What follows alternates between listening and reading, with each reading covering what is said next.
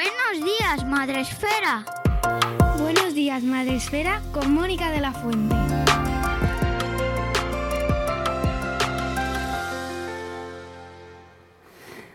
Buenos días, Madre Esfera. Bienvenidos un día más. Bienvenidos este sábado lluvioso. Muchísimas gracias por acompañarnos. Padre, silencio.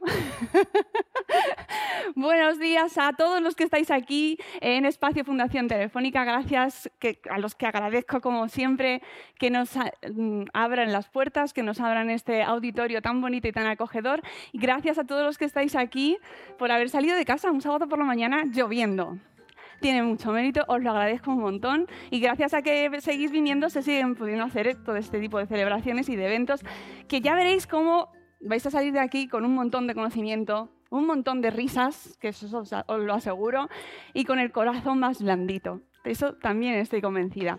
Gracias a todos los que estáis al otro lado de la pantalla, porque este programa lo podéis ver a través del streaming del espacio Fundación Telefónica. Podéis utilizar las redes sociales para decir cosas bonitas sobre nosotros, espacio, o sea, hashtag espacio madrefera, y soltáis lindezas, siempre buenas, por supuesto, ¿no? porque hay que aportar, pero bueno, conocemos las redes, sabemos que todo puede pasar y luego las repasaremos y nos echaremos también unas risas con eso. Em, hoy tenemos, bueno, pues aquí un pequeño cambio porque no está Sune conmigo, al cual mando un abrazo hasta el otro lado de la pantalla también, que estará. Y eh, hoy estoy acompañada, además de por los ponentes, por otro copresentador que está conmigo, que es José de Matías. Antes de presentarle, tengo que enviar a los niños y niñas que estáis aquí que queráis iros al taller. ¿Tenéis taller educativo? Ah, por allí levantan una mano, sí, sí. Tenemos aquí a dos estupendas muchachas maravillosas que son Pilar y Laura. ¿Carmen? ¿Laura? ¿Laura? Bien. Pilar y Laura os van a llevar a realizar un taller educativo. Mira, ¡ay! Que vienen más niñas, mis niñas bonitas, hola. que viene mi familia, qué bonito, ¿eh?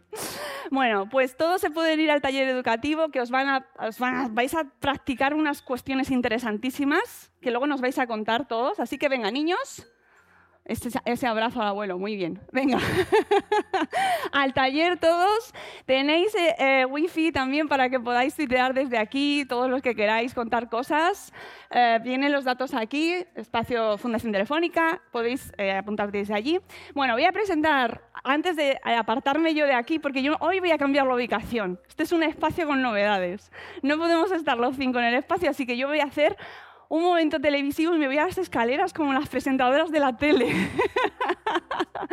la verdad es que me hace ilusión, tengo que reconocerlo.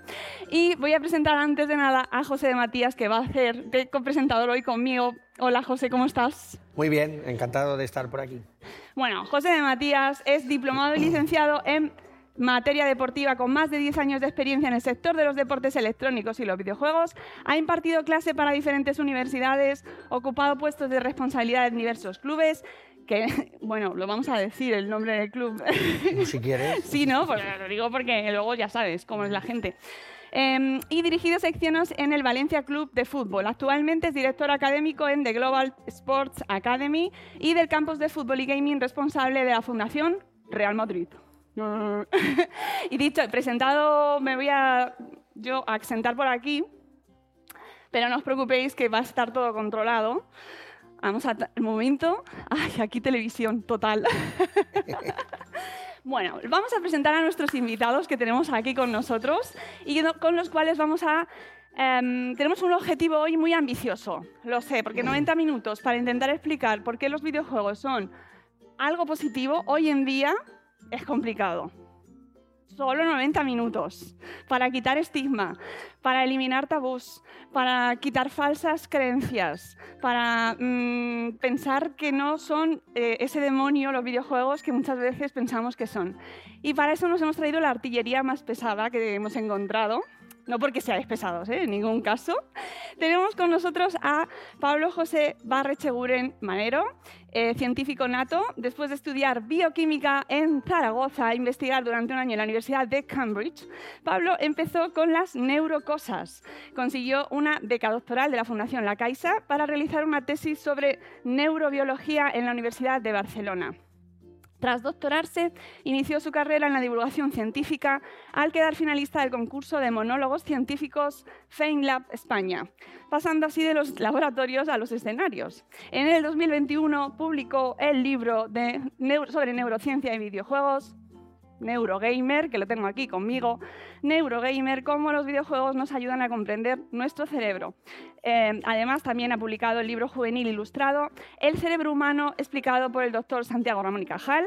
Es coautor de cinco libros más de divulgación científica y ha escrito en medios como, muy interesante, McGraw-Hill Education, mm, en el blog de McGraw-Hill, Materia o Jotdown. Audiovisualmente fue emitido en el Imperial College London, en el prestigioso Master Science Media Production, tiene muchas cosas en la vida. Me doy ¿eh? pereza. Pablo, Dios mío. Em, guionista del programa de divulgación científica El Cazador de Cerebros, de la 2 de Radio Televisión Española. Ha ganado en tres ocasiones financiación nacional del FECIT para proyectos audiovisuales, neurocosas, neuropíldoras y biocosas te gusta lo de las cosas mucho a ti. Toda esta información y experiencia lo han llevado a trabajar como formador en todos los aspectos de comunicación científica y se puede seguir su trabajo en el canal de Eurocosas. Madre de Dios. Y soy de Zaragoza.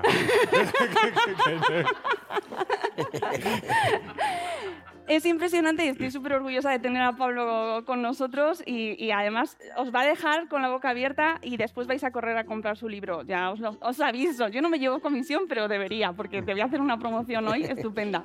Además de, Pablo tenemos con nosotros a Elena. A ver qué tengo por aquí. Elena es psicóloga, Elena Morán es psicóloga especializada en neurodesarrollo y orientación educativa y familiar. Trabaja como asesora psicopedagógica en empresas que desarrollan apps educativas como Kokoro Kids y Op Kids y colabora con la ONG eh, con ONGs como Juega Terapia y Coloria. Y la podéis encontrar en LinkedIn. Elena, pues luego me ha dicho, me, te manda un navío muy corta. Pero ya veréis como Elena también nos va a contar un montón de cosas desde su perfil y súper interesante, pero claro, comparado con el perfil de Pablo de nuestro amigo Maño. Que no, que no, que tampoco. que no es poca cosa. Por supuesto, tenemos a Daniel, que está tan sonriente y que eh, además nos lo ha contado en primera persona. Es Daniel Rivera de Cáceres, que eh, me encanta. Eh. tenemos más cacereños en este auditorio, o sea que seguro que les gusta. Actualmente tengo 20 años, tiene 20 años. Está estudiando la carrera de farmacia en la Universidad de Salamanca. Le diagnosticaron leucemia linfoblástica aguda en agosto de 2012. Estoy pensando que esto luego no, no lo vas a tener que contar tú sí, mejor. Sí, efectivamente. ¿Verdad? sí. Eh, sí, esta, esto me lo, voy a, me lo voy a saltar y luego no lo vas a contar tú. Perfecto. Pero eh, estoy convencida de que os va a encantar el testimonio de Daniel Rivera, que acude en representación de Juega Terapia, pero que además hijo, nos da, nos da muchísima alegría tener a alguien de 20 años en el escenario. Nos hace sentir como muy jóvenes a todos y muy lozanos. Así que, eh, hechas las presentaciones, lo que sí que antes de, empezar ya en materia, eh, contar que eh, se me ha hecho muy complicado esta mañana al, pensar que teníamos que venir hoy a hacer este programa, pensar cómo nos quitábamos de encima todo lo que está pasando en el resto del mundo, ¿no? Y cómo eh, pensar que podemos estar hablando aquí como si no estuviera pasando nada, mientras en, eh, muy cerquita nuestro pues eh, tenemos un conflicto internacional y que, que, realmente nos afecta. Entonces, simplemente todo mi pensamiento para ellos y espero que realmente termine pronto, que se quede en nada o en un susto o que no vaya a más y que al final eh, lo pensaba seriamente, ¿no? Cómo tenemos que afrontar eh, este tipo de eventos, este tipo de acciones sin eh, pensar lo frívolos que podemos parecer a veces, ¿no? Pensar cómo está pasando algo así de grave y nosotros aquí hablando sobre videojuegos. Vamos a intentar hacerlo de la mejor manera posible, que salgáis todos eh, pensando que habéis aprendido, que habéis utilizado bien esta mañana y deseando que, bueno, pues que termine prontísimo esta tragedia y que volvamos a la, normalidad y a disfrutar de estos espacios y de estos eventos, pues mira, como muchísimo más relajados. Dicho esto, José, yo creo que ya puedo... Podemos entrar en materia, ¿no? Podemos entrar en materia y si te parece, vamos a empezar atacando a nuestro amigo Pablo. Preguntando. Sí, sí, sí, sí. Es que últimamente la cosa con el tema de los videojuegos ha vuelto a estar candente, ¿no? Pues porque hemos tenido un crimen de parte de un muchacho muy joven, ¿no? Y los medios enseguida pues eh, intentan encontrar ese, ese titular, ¿no? Que, que llame a la audiencia, que te haga entrar en el artículo, ¿no? Y se ha acusado a, a los videojuegos fundamentalmente de, de- de este crimen. Pero antes de entrar en materia sobre el tema de eh, los típicos tabúes ¿no? que se hacen sobre los videojuegos, pues violencia, obesidad, eh, ludopatía, incluso se habla, ¿no? Eh, ¿qué, qué importancia tiene realmente para el cerebro lo que sería el, el propio juego en sí? Pues yo como profesor, cu- cuando estudié en su día magisterio, se nos hablaba muchísimo ¿no? de la importancia del juego a la hora del desarrollo del niño. Pues es una cosa que, claro, es difícil cuantificar exactamente, pero hay un truco que se puede hacer. Hay un concepto de biología que es el de conservación evolutiva, que es cuando normalmente se aplica en genética, que es cuando un gen está en distintos animales muy diferentes entre sí, pero es prácticamente el mismo gen, se deduce que es algo vital, ¿no? Es, es un gen que sin eso las células no funcionan y entonces los seres vivos, seas un gusano o un pájaro o lo que seas o un humano, pues no, no funcionas. Pues un poco yo creo que pasa con, con el tema de jugar, si nosotros miramos todos los distintos tipos de animales, en prácticamente todas encuentras, especialmente en edades jóvenes, este tipo de comportamientos. Entonces ya eso ya nos da unas pistas de que puede ser importante en toda la parte de aprendizaje y de neurodesarrollo. Luego hay, a mí me hacen, claro, yo vengo de una parte de investigación muy básica, por ejemplo hay experimentos muy curiosos en ratones que los ponen, hay dos tipos de ambientes para los ratones, ambientes pochos, ambientes no enriquecidos, que el término técnico es no enriquecido, y que son básicamente una jaula con comida y poco más. Y luego hay enriquecidos, que es donde les ponen todos los elementos para que se diviertan. Aparte de que puedan socializar con otros ratones, les ponen juguetes. Entonces el desarrollo de las capacidades es mucho más favorable cuando pueden jugar y cuando pueden hacer cosas. Entonces es muy probable que sea importante para todas las partes de desarrollo, porque si no... De hecho, fíjate, yo como, como padre de un niño con TEA, una de las primeras cosas que te, que te dispara las alarmas ¿no? es que tu niño pues, no juega como juegan otros niños. Concretamente, pues, por ejemplo, mi, mi hijo Alan mm, tenía eh, prácticamente total ausencia de lo que es el juego simbólico, que se llama. Él no es capaz de coger una muñeca y, y peinarla, ¿no? Por ejemplo, o un teléfono y hacer como que llama por teléfono. Y claro, ahí eso quizá demuestra ¿no? lo importante que es, que es jugar. Entonces no, no hay que menospreciarlo, porque muchas veces parece que esto de juegos es como cosa de niños, pero los adultos también Ya. jugamos. Por otro lado, eh, no todos los juegos son iguales, entiendo. ¿Qué podrías decirnos sobre los tipos de juegos? Por ejemplo, juegos de acción. ¿Qué se sabe de los juegos de acción? Que quizás son los que más usan los jóvenes, son en los que vemos que cogen armas y disparan, pero ¿eso realmente es malo? ¿Pasa algo? ¿Es bueno? Claro, también eso. El problema un poco que hay con los videojuegos, primero es lo, lo que tú estás apuntando, ¿no? que se tiende a poner todo en un mismo caldero, los videojuegos, y hay una diversidad enorme. De los juegos de acción, no necesariamente acción es algo negativo. Y de hecho, eh, por ejemplo, los juegos de acción, eh, Daphne Bavillier, que es una neurocientífica muy pionera en esto, trabaja mucho en los de acción de primera persona porque son juegos que requieren una movilidad de los globos oculares muy rápida y ella los ha estudiado para intentar corregir cosas como el estrabismo y tiene resultados muy interesantes adaptando. Entonces, no se puede, digamos, simplificar tanto. Dependiendo del tipo de juego, pues usas unas cosas u otras. Y luego yo siempre reivindico el... Dicen, no, es que están disparando. dices, bueno, el gesto no es... Están moviendo un mando. El- incluso mecánicamente el gesto es muy diferente. O sea, que hay una gran distancia. Y citando tu libro un poco, ¿cómo nos ayudan los videojuegos a comprender nuestro cerebro? Pues yo escogí esa frase porque me encontré cuando abordé el tema de los videojuegos, dije, voy a escribir sobre esto. Que todas las preguntas polémicas que hay en el mundo de los videojuegos, dije, pues sí, prácticamente todas, si vamos a la neurociencia, al cerebro, podemos abordarlas. Obviamente no siempre tiene todas las respuestas en un único campo, pero a través de los videojuegos podemos tener conversaciones que nos hacen también hablar de cómo funciona el cerebro. ¿no? Entonces, un poco a través de los videojuegos también podemos entendernos a nosotros. Y a mí me parece eso. Pues, pues me pareció guay. Dije, voy a escribir un libro. Sobre el tema, ¿no? Sobre el tema. Voy a aprovechar para intercalar una pregunta para Elena eh, respecto al juego. Desde tu perfil como asesora eh, de, de apps, eh, en muchas ocasiones que se utilizan para jugar, ¿qué va más allá del juego? ¿Qué, eh, qué- qué se busca en muchas ocasiones al crear una app? Y, por, y si se, se queda solo en juego o hay algo más. Bueno, la base siempre es el juego, eso es verdad.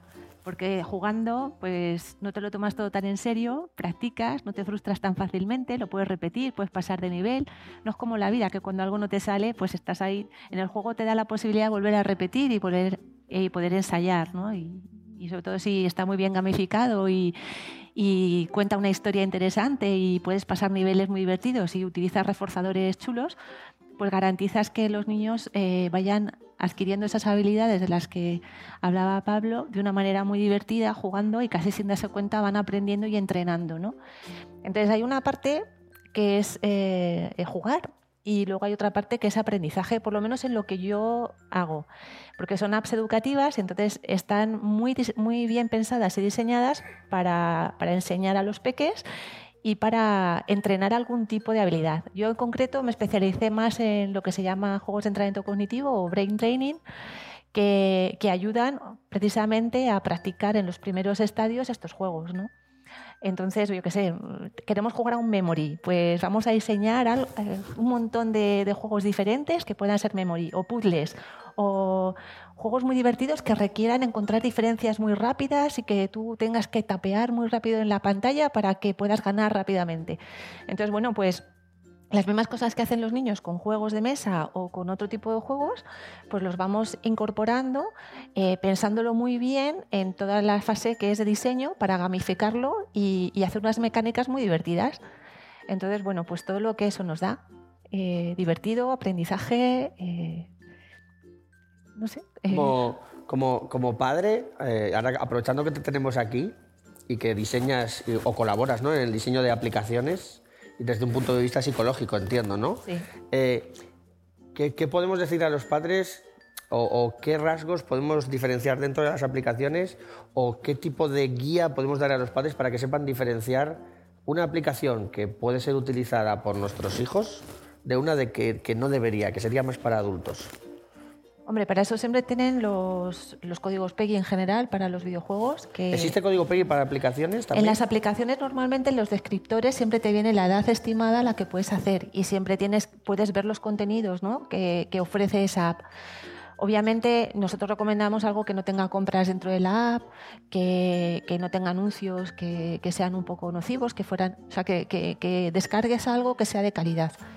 Y luego depende de la edad del niño y de lo que quieras hacer. Como sabéis, pues igual que hay libros de todo tipo de géneros, pues en los videojuegos hay todo tipo de géneros. Puedes tener de aventuras, puedes tener de, de juegos educativos que complementan a las cosas que aprenden en el cole, puede haber juegos de mini aventuras o bueno, los juegos de, de plataformas como Mario, que corres, o, o carreras de coches, que son para pasar un ratito más en familia. O sea que en general las aplicaciones que están orientadas, las, las aplicaciones educativas entiendo que estarían bien y las orientadas al juego también. Sí, sí, hay juegos que, comerciales que pueden ser estupendos también para completarlo. Y es verdad que siempre recomiendo que cuando son niños muy pequeños no excedan el tiempo. Eh, y que se pueda jugar más en familia, que sea como un contexto de juego en el que siempre hay un adulto presente y que, y que puede formar parte pues, de una dinámica de un día, de un fin de semana que llueve y que lo pasamos bien toda la familia, que lo estamos contratando, en niños más pequeños. En adolescentes y en niños que ya juegan de manera autónoma, sí que es verdad que, es importante que tengan más controlado el tiempo y sobre todo que su vida en general sea completa en el, resto de áreas. Es decir, que tengan amigos, que hagan deporte, que tengan una vida social increíble, que tengan otro tipo de hobbies, que no estén aislados y que eso sea el único punto de placer, porque entonces ahí es cuando corremos el riesgo de tener adicción.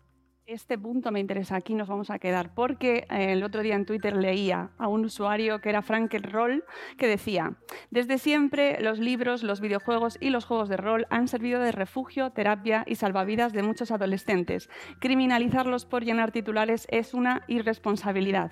Y junto a ese titular comentaba Alberto García Salido, no Panadén, en Twitter, eh, precisamente al hilo de lo que está pasando ahora mismo entre Rusia y Ucrania, que pronto leeremos en algún titular que nuestro amigo Putin era adicto o es adicto a los videojuegos.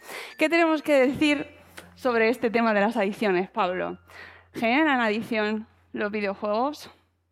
Pues este es el tema más complicado, quizás, de todos los que hay al y el que polémica. más y el que más llena, ¿no? O sea, como el, más- más mm, atrayente, por así Sí. decirlo. Bueno, yo creo que ha habido quizás más morbo con el tema de violencia, que Sí, ha sido muy lamentable. O sea, yo, o sea, yo he visto algunos titulares de, de ter- de ataques terroristas y de titulares de como en el Fortnite, pero en la vida real. Y también Que comentaban me- que el Fortnite era precisamente la estas. causa que había Fíjate detrás. Que, que yo personalmente, lo que es la palabra adicción, más allá de fuera de la prensa, en estudios, etcétera, la palabra adicción no aparece nunca, o yo no la encuentro casi nunca. Yo sí que he encontrado algo, pero. O sea, creo que el problema es quizás. Como la prensa está muy a saco, a veces hay como un miedo de. de decir, bueno, pues a lo mejor al- en algunas situaciones.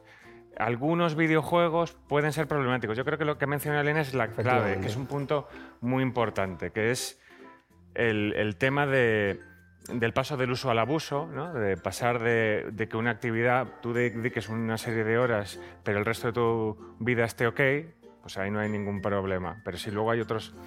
Si solo es eso, ahí puede haber algo problemático. Yo en los datos que he visto, pues te encuentras que sí que hay algunos casos de, de personas que están detallados, que tenían un, un perfil que encajaba a nivel de comportamiento con lo que podría ser una adicción y que les hacían escáneres cerebrales y tenían algunos cambios que coincidían con, con gente que tenía otro tipo de, de adicciones. Los videojuegos sí que técnicamente no pueden ser una droga porque la definición de droga es una definición de sustancia. Sustancia.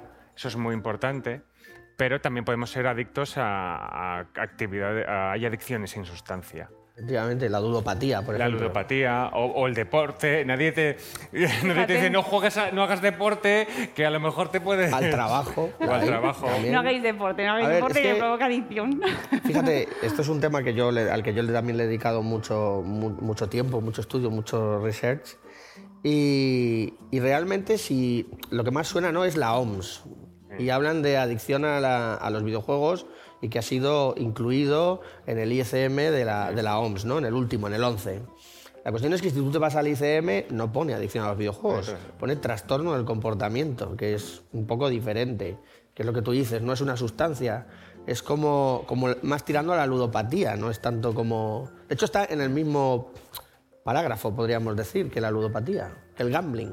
Sí, claro. A ver, son cosas completamente distintas que yo, por ejemplo, creo que hay confusión con el tema de las loot boxes. Cuando se habla de- del problema de ludopatía en videojuegos, es ludopatía es juego, pero en referencia a apostar. Y, y hay algunos juegos, como que tienen todo el sistema este de loot boxes, que puedes tener ese problema, ¿no? De que, o sea, la- los sobres que abrimos de pequeños y, y ahora que el homólogo son las cajas, Los cromos. los cromos son sistemas de apuesta. Literalmente, porque tú pagas una cantidad de dinero y no sabes lo que sale. Eso es una apuesta. Entonces ahí puedes tener un poco ese problema. Y es alto riesgo, alta recompensa, ¿eh? o algo así Eh. se llama, ¿no? Sí, y, adem- y además hay un punto que sí que en neurociencia, digamos que la incertidumbre nos gusta un poco. Entonces eso in- incentiva.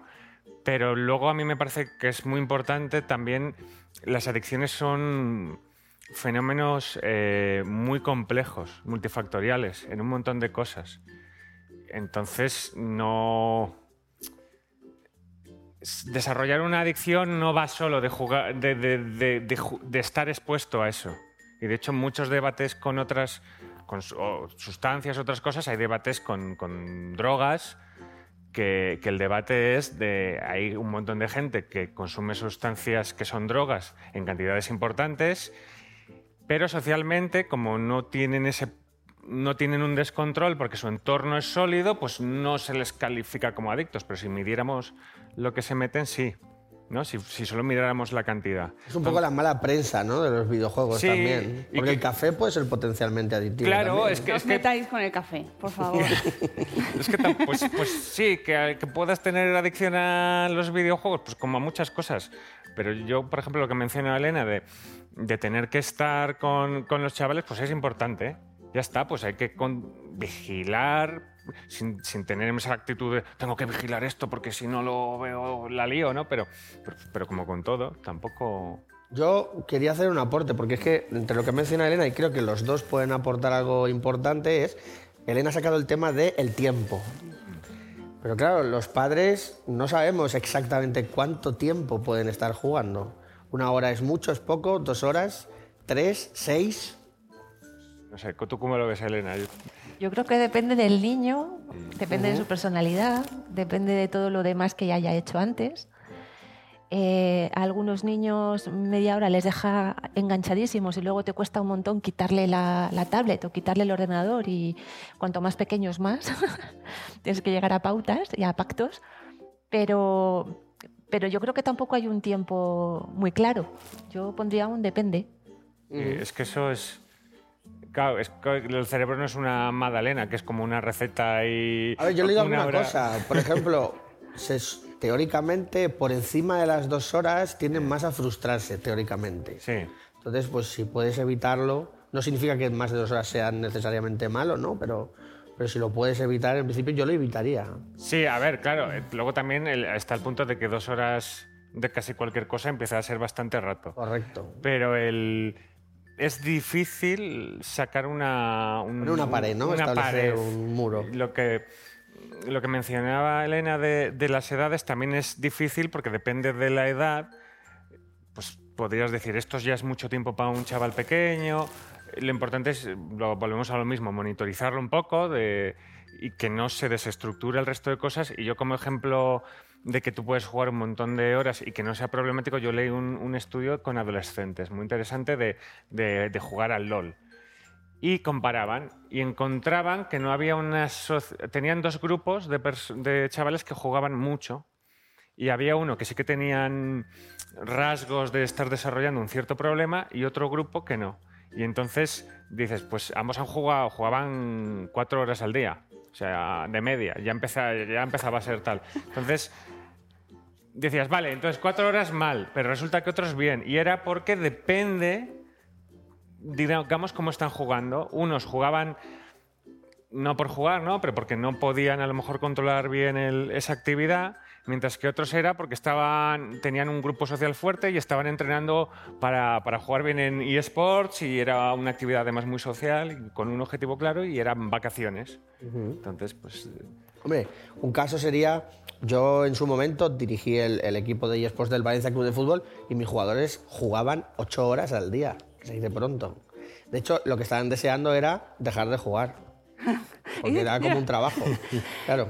Vamos a, a introducir aquí una- un- a nuestro invitado Daniel porque eh, estamos hablando de eh, las cosas presu- presuntamente negativas o aquellas cosas que se comentan que pueden frenarnos en el uso de los videojuegos, aquello que nos da más miedo como padres y como familia.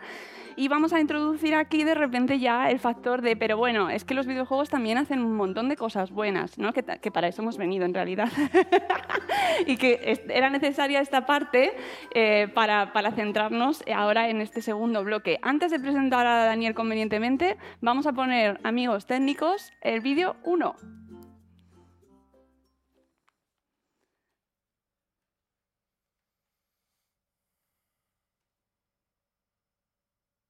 Llega un momento en la vida en el que o te crees demasiado mayor o crees que eso de jugar no es para ti. El comienzo, bueno, el comienzo se te cae el mundo. Se te cae el mundo y eso que no dimensionas. Te crees que todo va a pasar ya. Mm, El mañana es vital y esto es una carrera de fondo uf, tremenda. Pues se tardó en diagnosticarme la leucemia unos cuatro meses que estuve en la planta de infecciosos con un herpes. Tenía un herpes y te dolían mucho las piernas. De eso no me acuerdo. De repente un día te llegan y te dicen que ha llegado aquello a lo que siempre te ha parecido que era como... ¡La bolsa de la PSP nueva! Juegaterapia nace como nacen estas cosas, con la intención de ayudar a un niño como Aarón con un simple regalo.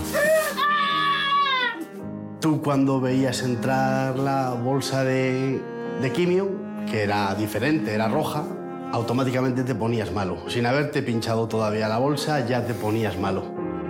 Pero estando conectado con Aarón jugando, entró la enfermera y le dijiste, mamá, por favor, que no me pongan la bolsa porque ahora estoy jugando. Y tu madre te dijo, no, viene a quitarla.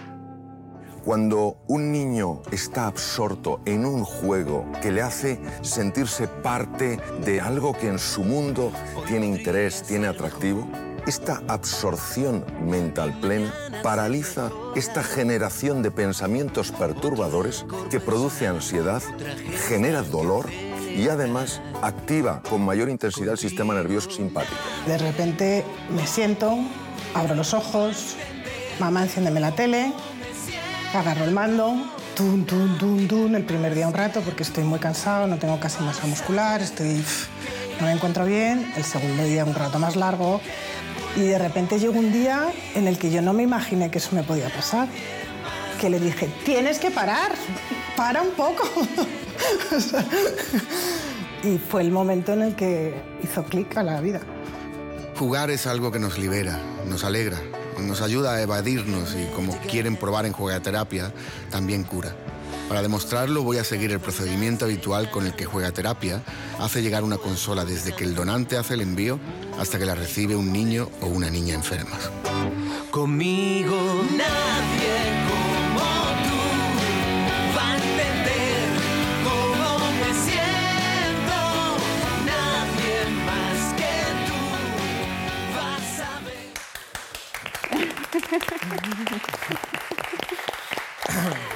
Bueno, esto es, esto es el tráiler de un documental que ya podéis eh, ver en Amazon Prime y en Filming y que os recomiendo mucho porque es muy emotivo. Y estas, este tipo de, de testimonios y ver las caras de los niños y de sus padres y de sus madres eh, ante lo que viven en ese momento y la labor tan bonita que hacen desde Juega Terapia, pues también, ¿qué queréis que os? Estamos muy necesitados de momentos así, que te alegren el corazón y ese tipo de, de, de de, de, de, de, momento de dedicártelo también a ti mismo es también cuidado. Daniel, también apareces en el documental. cuéntanos ahora tu historia, es tu momento, cuéntanos cómo vives tú este proceso y qué ha significado para ti eh, Terapia también. Bueno, yo empecé, bueno, en 2012 me diagnosticaron leucemia y me ingresaron en Madrid porque en Cáceres no tenían los, los medios para leucemia infantil. Y allí, bueno, no entendía nada, tenía 10 añitos, eh, tenía muchísimo miedo porque no sabía eh, por qué me había ido hasta allí. Y fue allí cuando ya a la semana o así apareció Mónica, la presidenta de, de Jugaterapia, a traerme una PSP. En ese momento yo estaba calvito porque se me cayó el pelo por los ciclos de quimioterapia y claro, no quería que entrase. Y fue un momento en el que, gracias a esa consola, eh, hice clic, como dice en el documental, porque al principio los ciclos de quimioterapia son muy duros, ya no son solamente porque tiene efectos secundarios, sino porque son mucho tiempo y al fin y al cabo estás viendo una bolsa que está goteando, que no sabes lo que es y que sabes que te va a sentar mal. Y son muchas horas esperando. Tumbado en una cama, para un niño de 10 años es muy injusto. Entonces, el hecho de tener una consola de poder jugar a tu juego favorito, eh, estar inmerso en, ese, pasarte ese nivel, hace que primero te olvides de que tienes una bolsa de quimio eh, que te está haciendo, entre comillas, daño. Te olvidas del tiempo, a lo mejor dos horas, se te pasan como cinco minutos y la verdad es que es muy positivo. A mí el hecho de tener esa consola en mi, en mi cuarto, bueno, y todo como está evolucionado Jugaterapia ahora, que ya hay habitaciones adaptadas con, con plays, eh, espacios también, lo que me hace la planta del hospital ambientada a ese... A que, al final un ambiente de, niño, ¿no? Porque yo cuando eh, entré sí que era, había dibujitos, pero era pues paredes blancas, sin más, y era todo como muy triste y eso también afecta. Eh, La positividad, el encontrarte en un, en un ambiente agradable, entre comillas agradable, pues ayuda bastante a la, a la enfermedad. Y yo corroboro que el hecho de utilizar una consola, un videojuego, cualquiera, eh, ayuda muchísimo al cáncer, primero porque te, te, te- te hace el tiempo más ameno y evidentemente pues el dolor disminuye un montón y bueno, como dijo el estudio que se ha hecho en el Hospital La Paz, eh, también se activa el tono pas- eh, parasimpático que lo que hace es que, bueno, a la hora de curarte pues sea más, más sencillo, así como la positividad. ¿no? Yo siempre he destacado, siempre que hablo del tema, de, que, de mi sonrisa. Yo siempre he estado sonriente, feliz, aunque mi analítica fuera un desastre. Eh, yo siempre iba con esa esperanza, con esa aptitud de, de positivismo, de que de aquí voy a salir yo, de que el cáncer no me va a ganar. Y bueno, aquí estoy ahora mismo. Con- Contándolo, claro que sí. Te las has aprendido de memoria, todo. Es, es mi vida. Muy bien, te lo, te lo sabes muy bien. El documental que os recomendaba, eh, que lo tenéis en Amazon Prime Video y en Filming, eh, nos habla sobre precisamente un estudio científico. Mira, yo lo voy a leer, eh, no soy como tú. Somos- tienes toda mi admiración. Eh, un estudio científico precisamente impulsado por Jugaterapia y llevado a cabo en el Hospital de la Paz de Madrid, en donde es la primera vez que se mide el efecto beneficioso de la utilización de los videojuegos en el manejo del dolor agudo, que es el que podéis llegar a manifestar o a sufrir eh, aquellos que estáis viviendo la quimio. Está demostrada la mejoría en los pacientes pediátricos desde el punto de vista psicológico. Elena ahora nos comentará sobre este punto, ya que reduce la ansiedad que les produce la hospitalización, favoreciendo la relajación mental en dichas situaciones. La investigación compara la influencia en- del empleo de videoconsolas en el dolor de los niños, las dosis de morfina requeridas y el nivel de activación del sistema simpático-parasimpático. Esto que has comentado tú muy bien, con dispositivos de monitorización de última generación. O sea que eh, precisamente lo que nos comentabas lo podéis ver reflejado en este documental, que ya os digo que son 20-25 minutos muy emotivos, muy bonitos y que nos ayudan a entender cómo eh, la labor de jugaterapia y cómo el uso de los videojuegos está permitiendo obtener resultados pues, que hasta ahora pues, no se tenían. Elena, esto que nos cuentan de la ansiedad, ¿cómo se maneja y cómo ayudan los videojuegos o que estos niños estén jugando con videoconsolas en esos momentos? Pues la verdad es que el estar contento, concentrado, el que te deshagas de todo lo que te rodea, de todos los problemas, de todas las preocupaciones, es una maravilla y eso se consigue siempre jugando.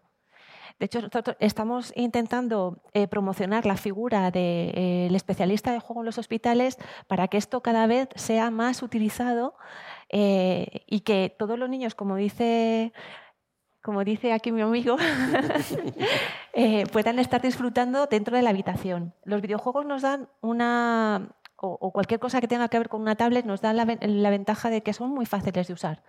Es decir, yo he visto a niños, eh, sobre todo en Estados Unidos, donde existen estas figuras y les protocolizan los juegos desde que entran en el hospital hasta que salen, eh, pueden ir a hacer una punción lumbar con una tablet jugando y, y se les pasa muchísimo mejor. Incluso protocolos médicos muy dolorosos eh, se ha demostrado muchas veces que disminuyen el dolor. Nosotros con otra empresa, con otra compañía que se llama OPKit, estamos haciendo también un estudio ahora en Alemania, en Düsseldorf, para reducir la ansiedad de los niños que van a entrar a cirugía.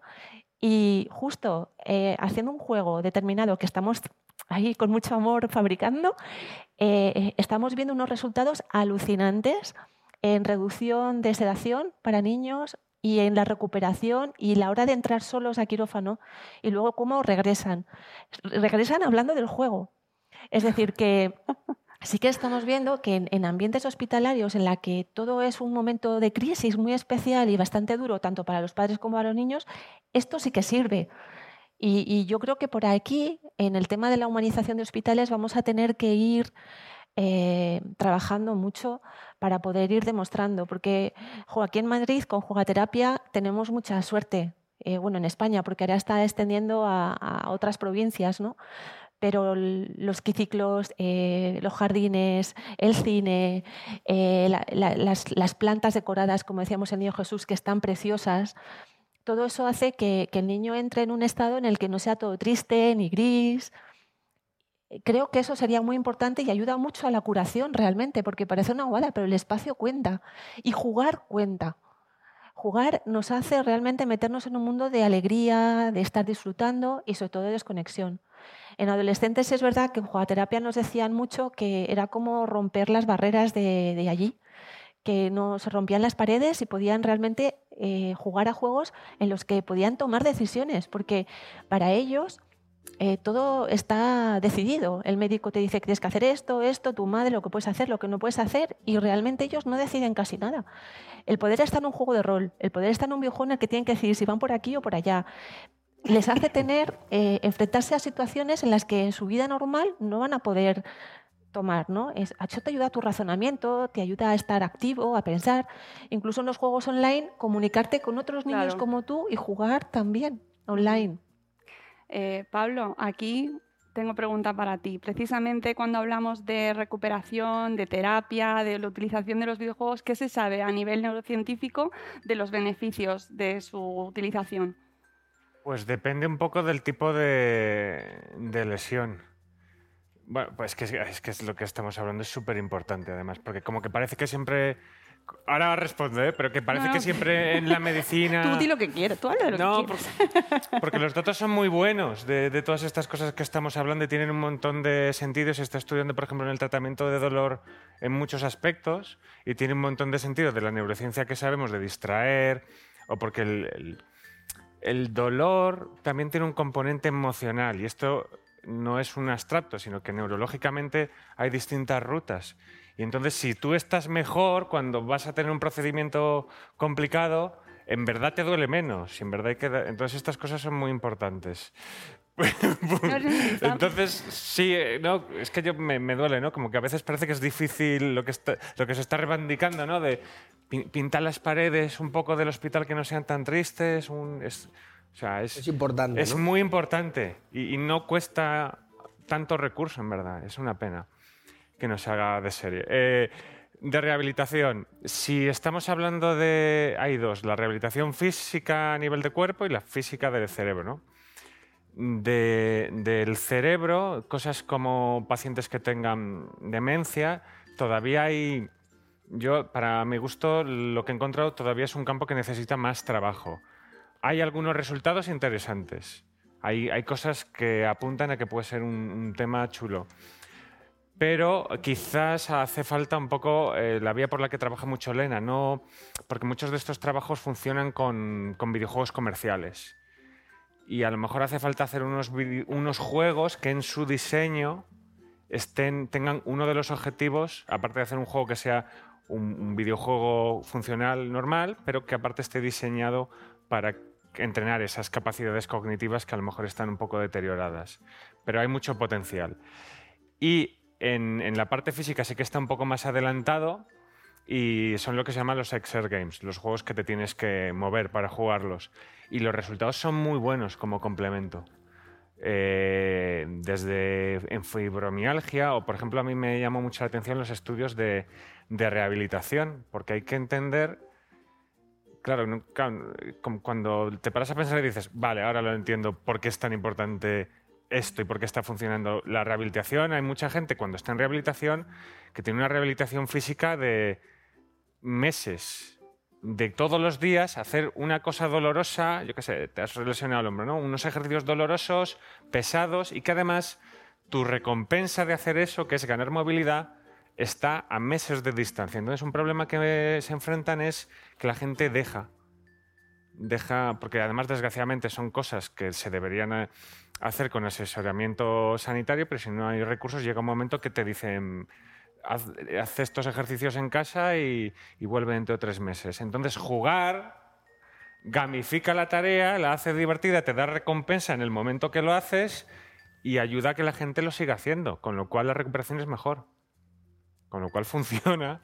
Siempre, o sea, obviamente, siempre con supervisión de médica, sí. O sea, si te has lesionado no te pongas a, a jugar a la, a la Wii sin que te hayan dicho cuáles son los movimientos que puedes hacer, pero en ese contexto funciona. Sí, que la gente también se lesiona jugando con determinados videojuegos. La gente sabe, pues ya lo sabemos, que no todo es bueno o malo, ¿no? Eso es una de las cosas que sí que es importante cuando hablamos de videojuegos y de resultados, ¿no? Que no hay blancos o negros, no hay certezas en to- de todo tipo, ¿no? Que todavía se está investigando y que todavía se está sabiendo cosas. Sí, a ver, sí, sí que hay cosas que, digamos, se sabe más. Es, es un poco, es que a mí a veces me dicen, bueno, en la ciencia siempre hay, hay incertidumbre. Y digo, hombre, a ver, la, la Tierra es, es, es redonda.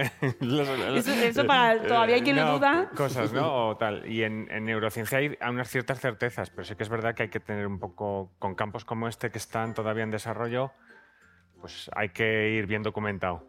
Muchas veces a los videojuegos le pedimos eh, que estén como súper controlados y súper vigilados y realmente llevan muy poco con nosotros, que llevan 30, 40, 50 años, como muchísimo. El- Recuerdo que cuando miré la invención, que es un poco polémica, el- muchos coinciden en 1958 en Estados Unidos, pero vamos, anecdótico. Y hasta los 70 creo que es, no empiezan con las Atari. Las, No llegan a casa, ¿no? A, a casa y tal. O sea, es que en verdad no llevan, pues sí, 50, 50 años más o menos. 50 años y de, y de crecer mucho. A lo mejor tú sabes más de la industria, pero hasta los 90 o 2000, o sea, ha crecido mucho. A Europa con- llegaron un poquito más tarde, porque aquí nos llegaron los Spectrum y estas cosas un poco antes que lo que es el boom de las videoconsolas. Pero sí, podríamos decir que en el mundo 40-50 años, podríamos decir, quizá. Eh, habéis mencionado algo que me parece muy interesante y creo que de todo esto se, se, se extrapola, ¿no? Que los videojuegos nos sirven para evadirnos, ¿no? A fin de cuentas, ¿no? Quizá es, ese es el, resumen de todo lo que hemos contado. Pero tenía una pregunta especialmente para ti, Elena, que es, vale, los videojuegos sirven para evadirnos y muchas veces vemos un niño que juega mucho a videojuegos. Quizá eso es una señal de alarma de que necesita evadirse y que hay otros, otros problemas eh, de fondo. Sí, eso es. Cuando no confrontas las dificultades que tienes y tu vida alrededor es, es un desastre según tu punto de vista, y eso es el único punto que te da placer y te evades y te desconectas, pues es un poco como ponerte un chute de heroína. Es decir, me quito del mundo, me quedo flipándolo un rato y ya cuando vuelvo, vuelvo a la cura de realidad, pero que sigue teniendo esos problemas o peor. Entonces, yo sí creo que, cuando un niño ya te da dando respuestas de evasión, hay que inmediatamente corregir y hacer que tenga otro tipo de actividades aparte de jugar. Yo no digo que no juegue, pero sí es verdad completar su vida y atender por qué este niño está evadiéndose. Porque es señal de que en su vida hay algo que, que no va. Y es especialmente sensible en la época adolescente, donde realmente todos hemos pasado por la crisis existencial de, de quién somos, dónde estamos, o que mi amigo no me llama, o que qué desastre, o que he suspendido ocho y estoy súper frustrado. Entonces, claro, te metes en, en el juego y dices, aquí estoy feliz de la vida, es mi único resquicio de felicidad. Por eso hacía mucho hincapié en que la vida tiene que ser muy completa en todas las áreas, que tiene que haber un adulto presente, que las partidas compartidas con alguien de tu familia son mejor, que puedes ir viendo eh, cómo reacciona a los juegos y en qué juegos y en qué estilos se está metiendo. Y de ahí también el género, eh, en un momento que estés muy depre, pues a lo mejor hay que buscar algo más optimista que no te refuerce una cosa como muy tétrica o muy gore. Es decir, hay que buscar otro tipo de temáticas en los videojuegos para jugar o incluso hacer que tenga juegos en comunidad, ¿no? que sean juegos cooperativos con otros chavales de otros lugares que también te puedan ayudar. Ahí había anécdotas muy chulas de que te hacen de a veces. eh, Otro chaval en la otra punta del mundo te está ayudando para que tú superes un problema. Y en algún caso algún ponente también una vez nos contaba que su hijo había aprendido unas palabras en ruso porque su mejor amigo de la partida estaba en Rusia. Es decir, que, que puede haber ventajas también en eso, pero es verdad que hay que tener cuidado en, en lo que hablábamos antes, en el- cómo es el resto de tu vida y cuánto tiempo pasas si realmente estás pocho. ¿eh? Porque se, se les acusa mucho ¿no? de que hace que los niños dejen de socializar, ¿no? Pero parece ser que eso no, no es cierto. O como profesional, ¿qué opinas al respecto? Pues, eh, hemos leído algunos artículos también de cómo es la comunicación y cómo en, en los videojuegos, es decir, qué, qué tipo de eh, relación social estableces cuando estás jugando. Y en eso no hay mucha diferencia en cuanto a, a jugar pues, con- en otro ambiente, en otra historia. Es verdad que el no verte de cara a cara eh, cambia un poco, pero, pero sigue socializando. Y en los niños en hospitales, por ejemplo, cuando han empezado a jugar con otros niños como ellos, con las mismas circunstancias vitales, que nos lo puede contar él Claro, mejor. qué alargable, Dani.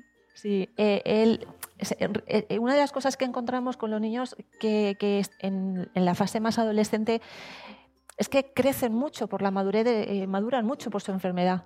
Y cuando quieren volver a, conta- a contactar con los que dejaron en su clase, a sus colegas que están ahora empezando a salir de marcha, de novietes, de no sé qué, hay veces que no encaja. Que mi historia de vida es tan potente, tan dura, y madura tanto que a lo mejor yo no tengo los mismos intereses. Pues cuando a través de un juego he tenido la oportunidad de estar jugando con otro chaval en otro hospi que está pasando lo mismo que yo y puedo contactar y comunicar con ellos, pues la verdad es que yo creo que es un elemento valioso. No sé tú cómo, cómo lo viviste. La verdad es que a mí me pasó algo parecido. Eh, una vez ya salí del hospital, empecé a relacionarme con mis amigos. Sí es verdad que era eso, que tenían, pues, se iban de marcha, se iban de fiesta. Y a mí, como pues, por circunstancias de la vida, porque, no sé, tenía otra mentalidad, el hecho de, de eso, de salir de, de marcha, no me llamaba. Entonces, como que no, no me sentía, no me sentía a gusto quedando con ellos o a lo que ellos hacían.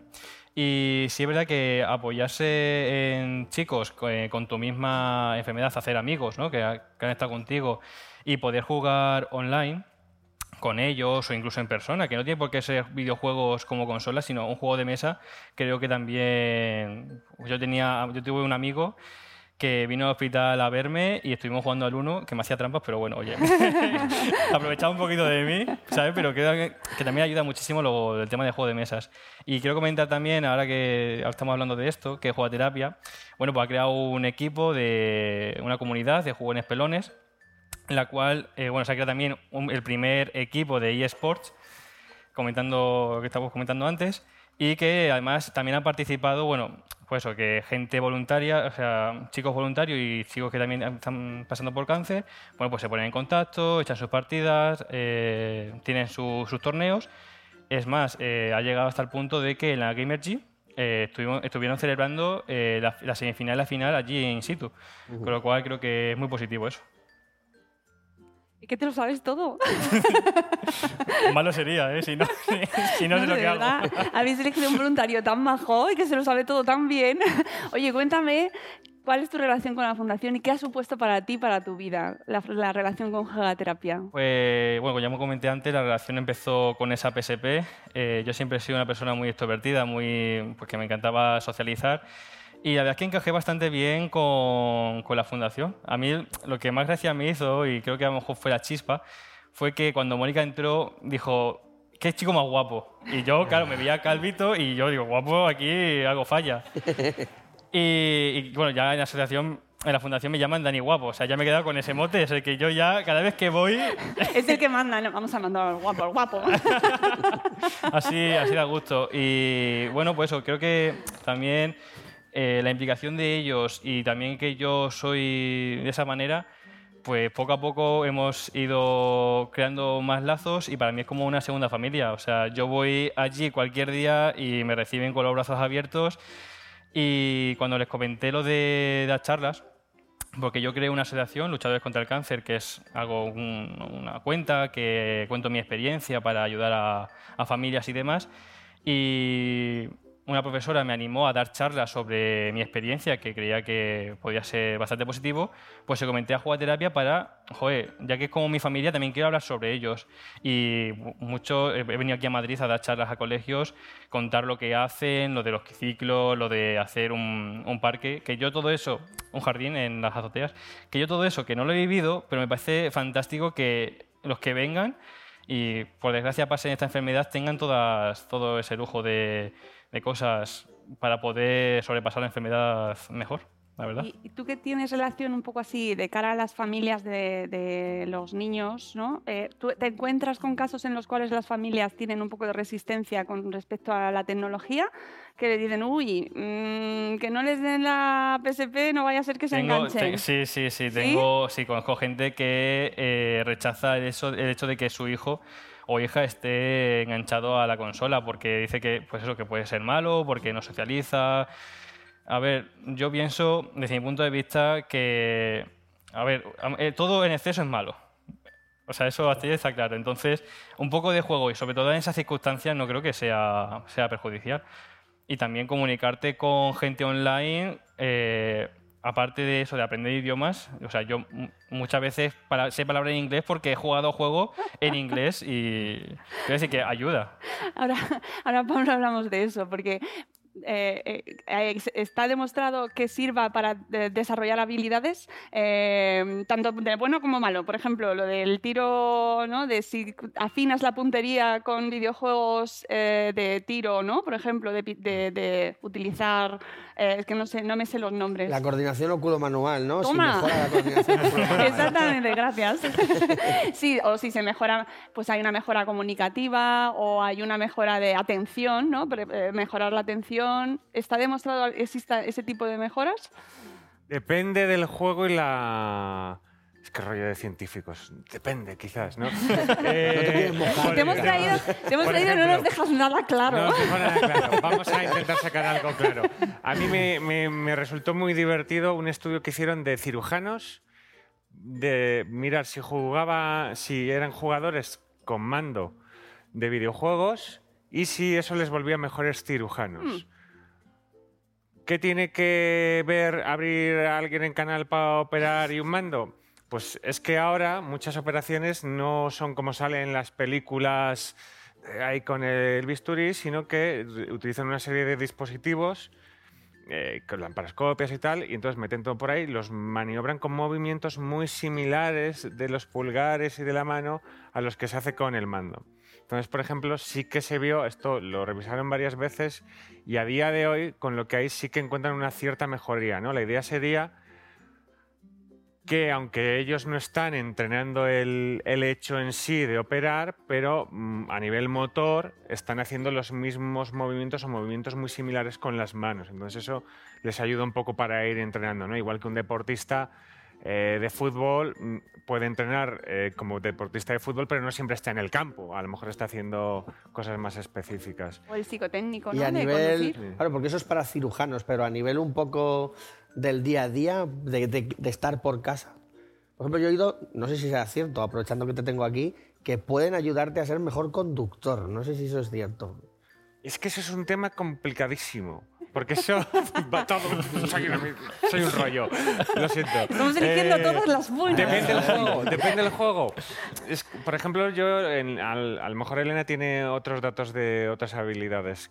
Yo lo que encontré, por ejemplo, en memoria espacial de conducir y de, y de poderte orientar, es que dependía el juego.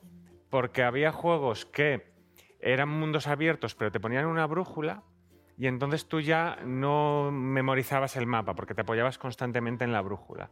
Sin embargo, los juegos que te requerían por diseño que tú más o menos sepas por dónde te estás moviendo, ya sea porque simplemente son de andar y moverte o porque son además juegos que utilizan el espacio en tres dimensiones para hacer puzzles o esto, ahí sí que veían una cierta mejora. Entonces, claro, ¿qué quieres entrenar? Pues hablamos de qué juego o incluso... Eh, trayectorias, ¿no? Puede ser. sí, había cosas de estas. Porque yo lo que leí, por ejemplo, Daphne Babelier, que la has Eh. comentado antes, es que las personas que juegan a videojuegos concretamente de acción, porque con lo del- trabaja esos, a la hora de seguir algo en la pantalla lo hacen mejor que las personas que no juegan ese tipo de videojuegos. Y claro, que seguir coches y cosas a la hora de conducir, eso es algo útil. Y es Sí. muy interesante de cara a posibilidades. de- de- Calcular la trayectoria del coche que viene por la izquierda y saber si puedes pasar, no puedes, esas cosas. A ver, yo he leído que, que podía ser interesante y que podía echar un cable. Aprovechando que te tengo aquí, digo, voy a abusar un poco de él. Pero, pero es que hay mucho potencial. Yo el único problema que veo a veces es el, el paso del estudio de la función en el laboratorio a... A veces faltan estudios de, vale, pero luego esta persona la ponemos o en el coche o a largo plazo, porque también hay, hay estudios que ves una mejora en, en tres o seis meses, pero y en dos años, o cómo ha cambiado. Pero hay mucho potencial. Hay un- y también de cambiar el cerebro, siempre, siempre pensamos en el cerebro como, como un motor, ¿no? como que hace cosas mecánicas, pero también es nuestra ideología nuestro, o los prejuicios que podemos tener. Y ahí hay estudios muy interesantes que consiguen trabajar temas de estereotipos y de eh, combatir eh, todas estas ideas. Por ejemplo, un, un videojuego AAA, Hellblade, que es uno que la protagonista es una guerrera celta, pero hicieron que la protagonista tuviera esquizofrenia. Y hubo mucho equipo de neurociencia y, asocia- y contacto con pacientes en el diseño del juego. Y, o sea que cuando lo diseñaron tenían en mente, vamos a hacer un videojuego que aparte de ser un videojuego in- al uso, eduque sobre esto. Y tienen, y temazo. tienen datos, están publicando ahora y tienen datos muy interesantes de que jugar ese juego o ver a alguien jugar hay- tienen datos preliminares de que ayuda a corregir determinados estereotipos que se puede tener sobre gente que padece enfermedad mental.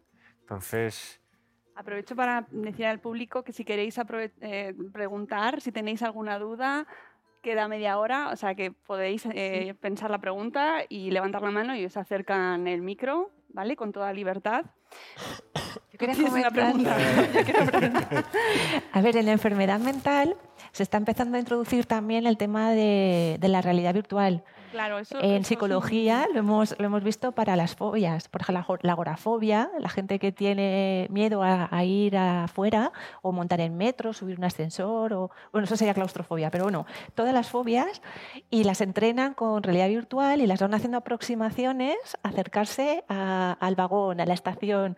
Luego voy a una estación y está en hiperreal, o la gente que tiene miedo a volar en el avión, los van entrenando con juegos de realidad virtual que están especialmente diseñados para, para eso.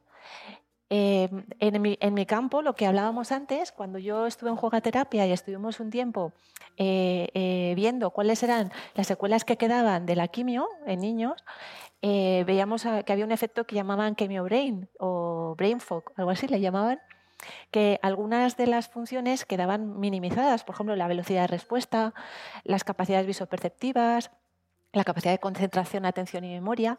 Entonces, eh, es verdad que cuando recién lo estás pasando hay que intervenir muy rápidamente para que no pierdas funciones. Y, nosotros pues diseñábamos juegos para muy sencillos. A lo mejor si el niño era muy chiquitito, eh, poníamos un montón de globos de colores y tú tenías que explotar los rojos tu, tu, tu, a toda velocidad o los verdes. O íbamos, intentábamos hacer juegos de este tipo para que no perdieran esa velocidad de respuesta o para que la memoria los juegos eh, empezaran a, reaccionar con ellos o que encontraran cosas o que siguieran o algo similar a disparos pero sin ser disparos como lo hacía Babeler.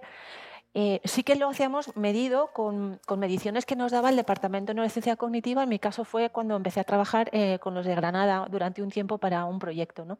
Entonces sí que, sí que había posibilidades de diseñar juegos específicos para que se entrenaran esas habilidades que a priori parecían que podían perderse por la quimio. Hicimos un ensayo con algunos juegos, algunos hechos ad hoc para esto y otros comerciales, y empezamos a ver las diferencias de los niños. ¿Qué pasaba para probarlo y hacerlo científicamente? Que la muestra es pequeña, que hay mucha variabilidad, que no es lo mismo una leucemia que un tumor cerebral y que es muy difícil armar grupos heterogéneos y compactos que realmente veas, ha habido 40 que ha hecho tanto, pero sí que veíamos mejora en los niños a nivel de, estar con ellos. Yo me acuerdo de un niño que, tu- que tuvimos también que, había, había sido operado por un tumor cerebral y había quedado con un problema de equilibrio muy grande, una hemiparesia, y con la Nintendo Wii pues mejoró muchísimo. Yo no medía ahí los parámetros a nivel científico, pero veíamos que el primer día que cogió el mando para poder hacerse su personaje y su avatar así no podía, y el quinto día que fui ya se lo hacía muy fácil. Entonces sí que podíamos ver mejoras en los movimientos, mejoras en el equilibrio. Como decía él, eh, es verdad que, que la parte física es la más fácil, la más visible de ver cambios. Pero sí existen cambios en otras áreas también y sobre todo la alegría, ¿no? El que estás jugando, el que estás contento y el que te ha superado a ti mismo en un, en un determinado nivel de un juego, ¿no? Que te guste.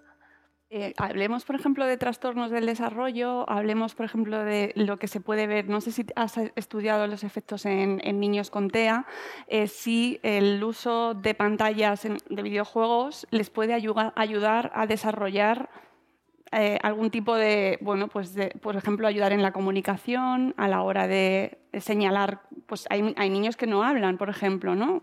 Sí, ¿Cómo habla- les puede ayudar el uso de los videojuegos en ese sentido?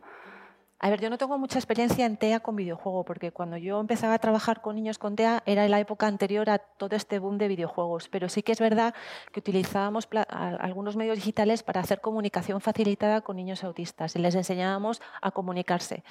Pero ahora sé que hay algunos videojuegos que lo que les enseñan es a interpretar las emociones.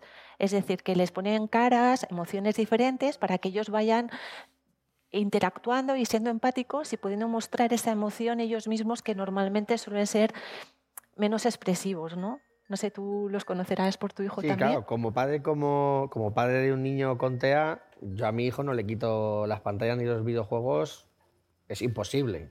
Mi hijo con pantallas y videojuegos, por ejemplo, ha aprendido a hacer los puzzles típicos de madera, de formas. Mi hijo veía un puzzle de madera de formas y no le prestaba ninguna atención, pero la pantalla siempre le motivó mucho.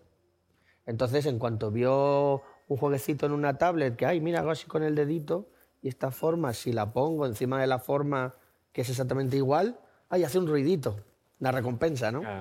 Y, y gracias a eso, luego ha hecho los puzzles de madera eh, analógicos de toda la vida.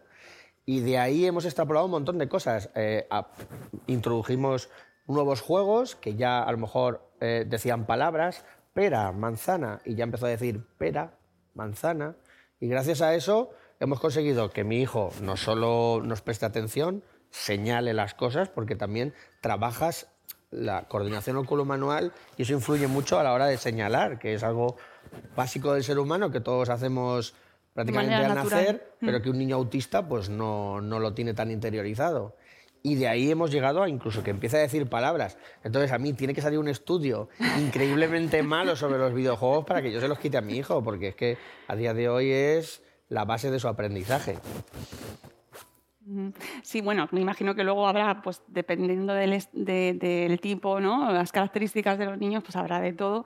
Pero es verdad que me parece muy interesante porque cambiamos la perspectiva, estamos acostumbrados a hablar de videojuegos y de ocio y de juego desde una perspectiva pues muy normativa, ¿no? Y, y- y cuando das el salto y ves cómo eh, se utiliza en los hospitales, cómo cambia la relación de- eh, entre los propios niños y cómo se ve en esas circunstancias, creo que ahí el chip también cambia, ¿no? Y lo empezamos a ver, o pues, pues eso, pensando en niños que no se relacionan eh, de la misma manera. En mi casa siempre, ya incluso antes de tener a mi hijo, siempre hemos optado por, pues soy- he sido profesor de colegio y de universidad, ¿no? Y yo siempre he optado por utilizar, los videojuegos son muy motivantes para los niños. Entonces, tú puedes tenerlos como tu enemigo o puedes tenerlos como tu aliado. Entonces, si tú los, yo siempre en el aula he intentado utilizarlos para canalizar toda esa motivación que tienen por un videojuego en concreto hacia algo lo más productivo posible, ¿no? Por ejemplo, en, en- en su día en mi, en mi colegio hicimos, utilizamos el Fortnite para hablar del magnetismo. En el, era el, el tema del magnetismo en ciencias y con Fortnite tienes una brújula, pues a partir de ahí extraes todo, le explicas todo, los polos magnéticos de la Tierra, por eso funcionan. Y el nivel de atención que te prestan los alumnos, si tú enfocas la clase así, así coges el libro y lees un párrafo, es totalmente diferente, como la día y el noche, o sea, como la noche y el día. Imagino que todo esto tiene algún fundamento o psicológico o científico, pero lo que se percibe enseguida es que los videojuegos motivan a los alumnos. Sí, bueno, y luego es que lo que tú dices, son un, son un elemento cultural. Entonces, un poco también cuando tú quieres comunicar, tienes que encontrar elementos comunes de interés, ¿no? Yo, el otro- yo hay un ejemplo que me... Por ejemplo, queremos enseñar a, los chavales eh, historia clásica. Eso a lo mejor para muchos chavales adolescentes puede ser un rollazo. Y, y hay un ejemplo patrio, aunque es un, un ejemplo, quizás es un videojuego un poco más para adultos, que es el Blasphemous, que sacaron con toda la... que es un videojuego de... bueno, pues está ambientado en un mundo ficticio, pero cogiendo la inspiración de Andalucía y hay un montonazo de... Semana refer- Santa andaluza. La ¿no? Semana Santa andaluza. Entonces hay un montonazo de referencias artísticas en el juego que referencian a obras, como por ejemplo La Piedad de Miguel Ángel. Hay un monstruo que la postura inicial es una referencia clarísima a eso. Entonces tú puedes utilizar todos estos juegos, o sea, si tú hablas con los chavales un rato y detectas a cuáles juegan, seguro que de muchos puede rascar. De hecho, nosotros en Fundación Real Madrid, en los campus que hacemos en verano, de fútbol y gaming, que por la mañana entrenan al fútbol y por la tarde entrenan eSports, ¿no? Lo que hacemos es, y, y aprenden todas las capitales del mundo a partir de los equipos de fútbol que tienen en el FIFA. Es decir, no pueden utilizar un equipo del juego si no saben ubicarlo en el mapa. Entonces, eso es una motivación increíble porque yo quiero jugar en Manchester United, pero ¿dónde está? Pues venga, pues ponlo en el mapa. No lo sé, pues búscalo y cuando lo sepas lo puedes jugar. Entonces, todo ese tipo de gamificaciones, ¿no? que quizá es de lo que estamos hablando, me parece que es lo mejor que podemos hacer con los videojuegos. Y en educación, además, eh, en la parte que me toca a mí a lo mejor más de orientación y de los niños con problemas de aprendizaje y todo esto, todo lo que sea a través de una pantalla que sea gamificado es que multiplica por cien la efectividad de cualquier eh, entrenamiento para un aprendizaje. Un niño de mates, le gamificas las mates y un niño con problemas de aprendizaje en un cuadernito te hace tres operaciones y ahora no le pidas más porque está exhausto. Lo haces a través de una aplicación gamificada con juegos, con conjuntos, con bolas, con lo que sea y te hace 70 de media en 15 minutos. Entonces, la, la posibilidad de entrenar en 15 minutos con esa capacidad gamificada del aprendizaje, pues es maravillosa. Por eso la idea es de trasladar el mundo del juego a- también a la parte educativa, que yo creo que hay muchos profes ya que lo están haciendo. Yo lo he visto en colegios con Minecraft. Cuando tienen que trabajar en equipo, tienen que hacer huertos, tienen que buscar el, el equipo contrario, tienen que hacer... Entonces, eh, yo me acuerdo en cuarto de primaria que dos niños habían escapado del recreo y habían hackeado ahí dos Bueno. o tres ordenadores para poder tener más potencia y hacer no sé cuánto. Y el profesor no sabía si le tenía que castigar o le tenía que poner un 10, porque decía... De hecho, dice, pero es que tienen... ¿Qué tienen en cuarto de primaria o nueve años? ¿Sabes? Pero eso es un tema muy intenso, muy intenso y muy interesante, porque a veces se utiliza la tecnología solo por el hecho de usar la tecnología y no, se, no tiene un buen fundamento. Es decir, no solo por tener una pantalla van a aprender mejor. No, no, no. Pero sí que es verdad que hay un... Lo que está en la pantalla suele estar gamificado. A veces no, a veces Bueno, les ponen una serie, eh, Bueno, porque sí, no. llueve fuera. Claro, no. Pero, pero es Doy el recurso ello. de, no, vamos a poner una pantalla digital en clase. Todas las clases tienen una pantalla digital, pero la usan para ver la tele. No necesariamente, ¿eh? No. Bueno, yo estoy más en infantil y primaria, que es más mi grupo de edad, por eso de adolescentes y mayores y menores. Pero es verdad que, que- que es- se multiplica porque están mucho más interesados. Yo quiero ver el ciclo de las abejas y estoy estudiando eso, pues me saco tres juegos de abejas y además le puedo poner un mini vídeo en el que pueden ver realmente cómo es una abeja en versión aumentada, luego la pueden pintar. Otra vez hicimos un herbario digital en otro colegio y, se tenían que hacer su propio blog, colgar sus propios contenidos del blog cada uno, luego hacer una gincana colgando en cada árbol del colegio las características del árbol con realidad aumentada y van todos cogiendo su gincana en realidad aumentada y luego además al final hacíamos un proyecto de land art porque queríamos hacer una composición de arte de las semillas y las cortezas de todos los árboles. Es decir, puedes combinar todo lo que quieras y lo puedes hacer utilizándolo, pero todo a través de un juego, que es la idea. Cuando al chaval le pones un proyecto y le pones un juego, eh, lo tiene solo porque él ya busca las medidas. En otro proyecto que estuvimos hicimos eh, eh, juegos, de- videojuegos de niños para niños. Convertíamos un aula en una empresa de videojuegos. Y entonces estaban los diseñadores, estaban los programadores, estaban los que tal. Y ¿Había entonces- niñas? ¿Había niñas? Sí, sí, muchas niñas. Yo, a Bien. ver, yo me considero bastante, de que aquí somos super mamás, solas, trabajando Es que bueno, y además estamos diseñando cosas. pero, pero sí que, que este, por ejemplo, este proyecto eh, lo hicimos con, en, en un colegio de Madrid con chavales de 17 años y le tenían que hacer un juego a un cliente que era un chaval de problemas cognitivos eh, de una asociación y entonces tenían que aprender a hacer una entrevista para ver cuál sería su juego favorito. Entonces llegan, no, pues a esta niña le gusta mucho un cantante y tal, y esto y lo otro. Pues entonces entre todos se distribuyeron para crearle un juego especial para ella. Fueron nueve sesiones extraescolares, pero los chicos no se querían ir. Empezaron a trabajar por un proyecto final común, solidario, y además empezaron a trabajar en equipo entre ellos, los de diseño con los de programación, con los de arte, y empezaron a trabajar organizándolo todo, y fue maravilloso. O sea, el resultado final fue espectacular. Y los profesores quedaron alucinados, claro, porque decían, yo nunca los he visto tan concentrados.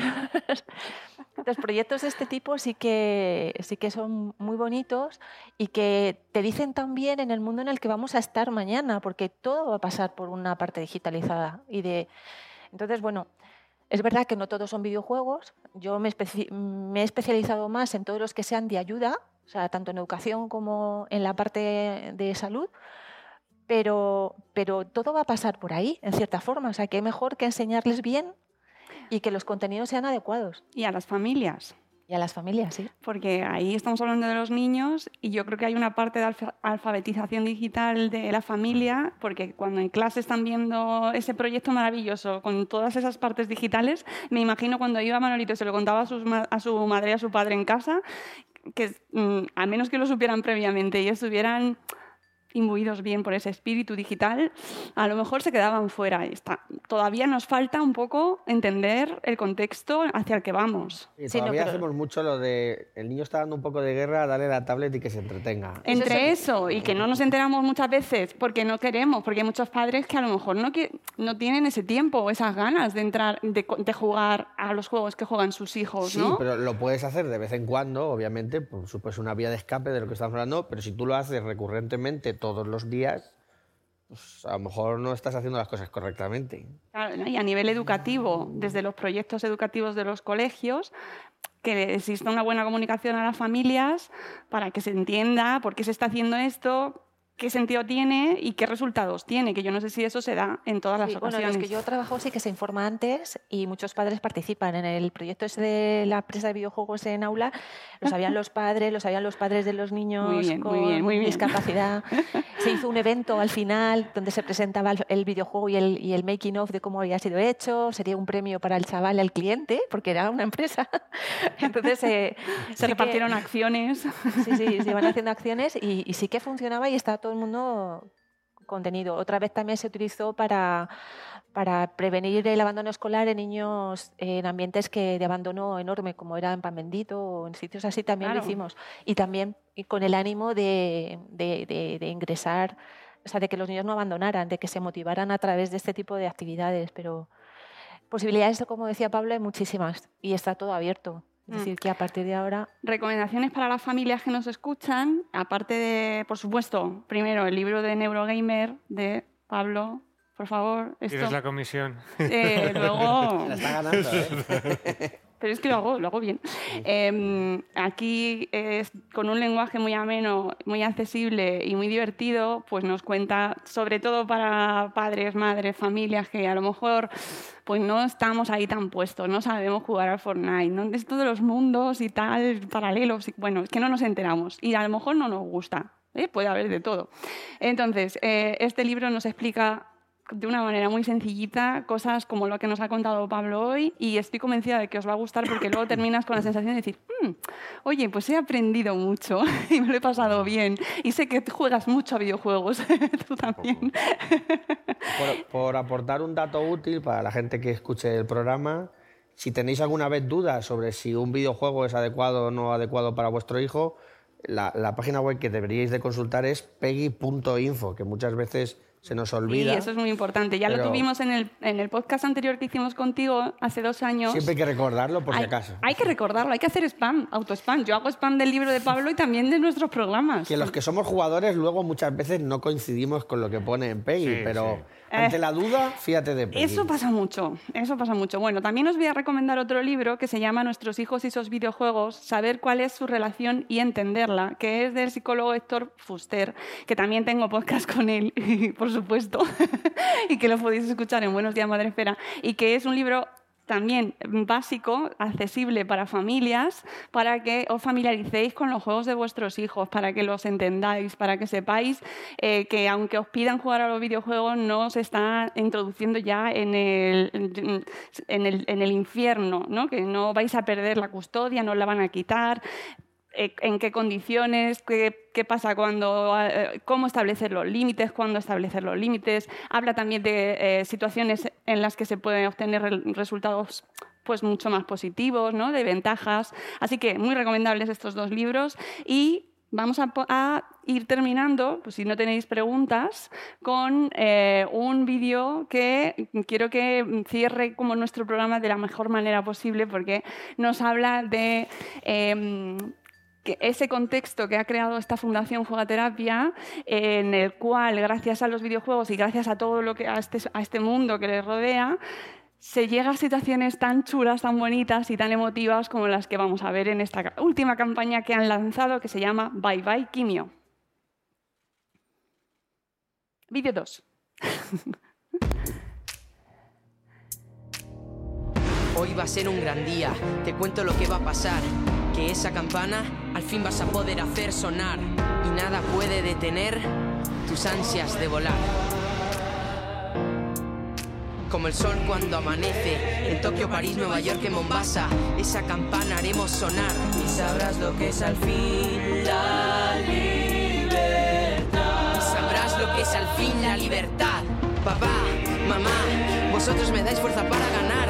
Que suene ya la campana de la libertad, como el ave escapó de su prisión y puede al fin volar.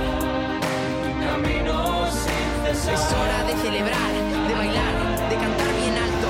Es tu último día de quimio. Eres libre como el sol cuando amanece, como el mar. Y sabrás lo que es al fin la libertad. Bye bye, quimio. Juega terapia. Ay, Eva, ¿estás llorando?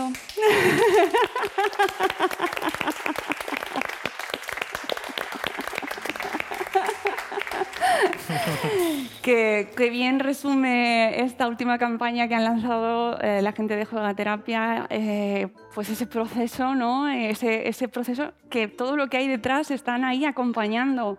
Daniel, y tú esto lo has vivido, no sé si pediste a la campana también. Yo no le di la campana. ¿Tú no, te- tú no diste a la No, campana? no. Yo no di la campana, pero sí que le dije adiós a la quimio. Me queda un añito para decirle también definitivamente adiós a la quimio. Se acabó revisiones, ya que el año que viene termino. Y tengo muchísimas ganas ya de... No de olvidarlo, porque eh, recordarlo viene bien, saber esa experiencia que has vivido, pero sí de dejarlo ya de lado, de decir, mira, ya está, no quiero nada, nada que ver con ello. Pero sí seguir ayudando y colaborando con Jugaterapia, obviamente. Que yo termine mi, mis revisiones con el médico no implica que vaya a desaparecer, ¿eh? No, no, no. Oye, ¿y algún videojuego que nos es que recomiendes? Así que ha sido el videojuego que más has dado tú ahí, que lo has, de- lo has quemado. Yo es que siempre he sido de Fórmula 1. Siempre me ha Anda. encantado. Y encima, eh, yo siempre cuento que cuando jugaba en la PSP, pues me imaginaba que la PSP era volante y si tenía que girar, pues hacía los movimientos de- del volante en la PSP. Para mí mi juego top era ese. Luego hay que hacer el ranking de los juegos que más les gustan. No sé si los tenéis, Eva. ¿No? Pues eso puede ser interesante para ver los juegos que más les gustan a los niños, ¿no? Y los que más eh, les animan o les pueden llegar ahí a alegrar. Aunque yo creo que al final dependerá, ¿no? Claro, cada uno tiene sus preferencias y cualquier juego, si te gusta y disfrutas con él, pues adelante.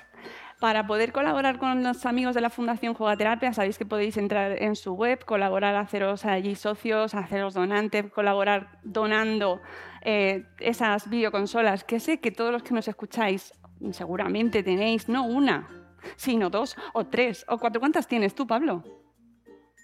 Útiles ninguna, yo juego con el ordenador. Ah, vale. no me vales. Pero eh, nosotros yo creo que tenemos tres, tengo la sensación, ¿no? Tenemos tres, aunque todas las usamos, venga, va.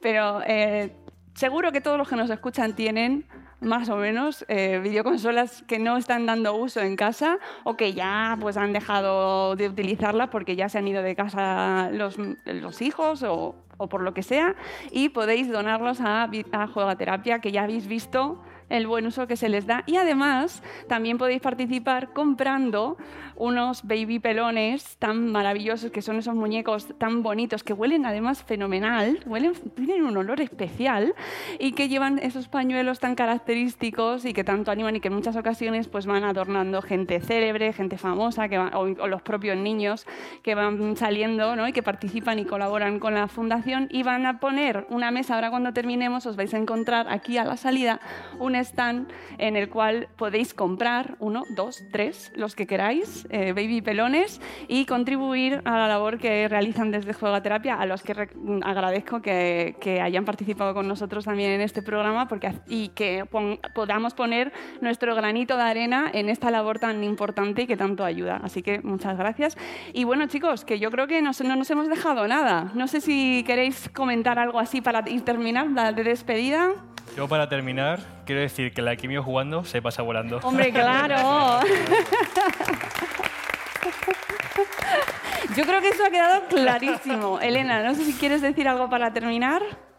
Bueno, pues que eh, todo el mundo, toda la parte de los juegos y toda la lo que es jugar en sí mismo, da igual de qué manera, eh, tiene que estar en nuestra vida porque nos hace feliz y porque es una manera de compartir y estar sanos, además, sanos mentalmente. Uy, qué complicado eso. José, como copresentador, amigo, Nada, yo encantado de estar aquí echándote hoy un cable, aunque echamos de menos a Sune. aquí Y- estará, volverá, volverá, no os preocupéis. Y nada, un placer compartir escenario con ellos.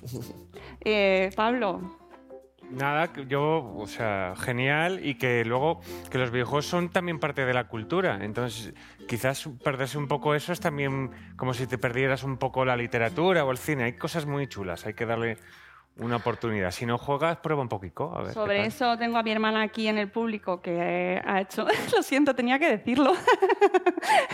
Eh, tienes un trabajo de fin de grado de- dedicado a la música clásica, la importancia de la música clásica en los videojuegos y del efecto que tiene, que tú podrías explicarlo mejor que yo, pero bueno, que es, con la parte cultural me recuerda mucho y cómo, eh, y a- gracias a ella además también yo he entendido ese aspecto más cultural de los videojuegos que forman parte de, de- de lo que nos rodea, que no son solo un artefacto con el cual tenemos una parte de nuestro ocio, sino que también reflejan parte de la sociedad en la que vivimos, ¿no? Y que están muy, eh, pues, y luego además tiene grandes, grandes bandas sonoras a los que nos gusta la música, ahí podemos disfrutar muchísimo. De hecho, que sean cultura, precisamente por eso se- son tan criticados, ¿no? Todos los nuevos elementos culturales que han ido saliendo a lo largo de la historia han sido criticados. La literatura en su día se decía, no leas este libro, que te vas a convertir en un demonio. vas a ser Luego, un- un los cómics, no sé si os acordáis de los cómics en Claro. su día, que se lió una también muy gorda en Estados Unidos.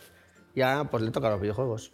Pero bueno, vamos para mejor, esperemos. Bueno, este programa estaba pensado para eso. Si en el programa anterior que tuvimos con, con José de Matías y con el PUMS, hablamos precisamente de los límites, de, hablamos de cómo relacionarnos en familia con los videojuegos, de cómo abordarlo como padres para intentar delimitar el buen uso. Así que si os falta ese, ese, mm, esa temática, acudís al programa de hace dos años, que es que aquí tenemos programa de todo. Tenemos programa con Pablo completo sobre su libro, así que si después os quedáis con dudas sobre el libro, pues lo escucháis y luego lo compráis. Amigos, pues yo creo que con esto nos despedimos. Muchísimas gracias por habernos acompañado hoy y gracias a todos por habernos acompañado este mes. Volveremos con un nuevo episodio de Buenos Días, Madre Esfera, despacio, Madre Esfera. Adiós amigos, adiós.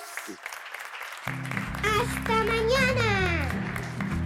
¡Hasta mañana!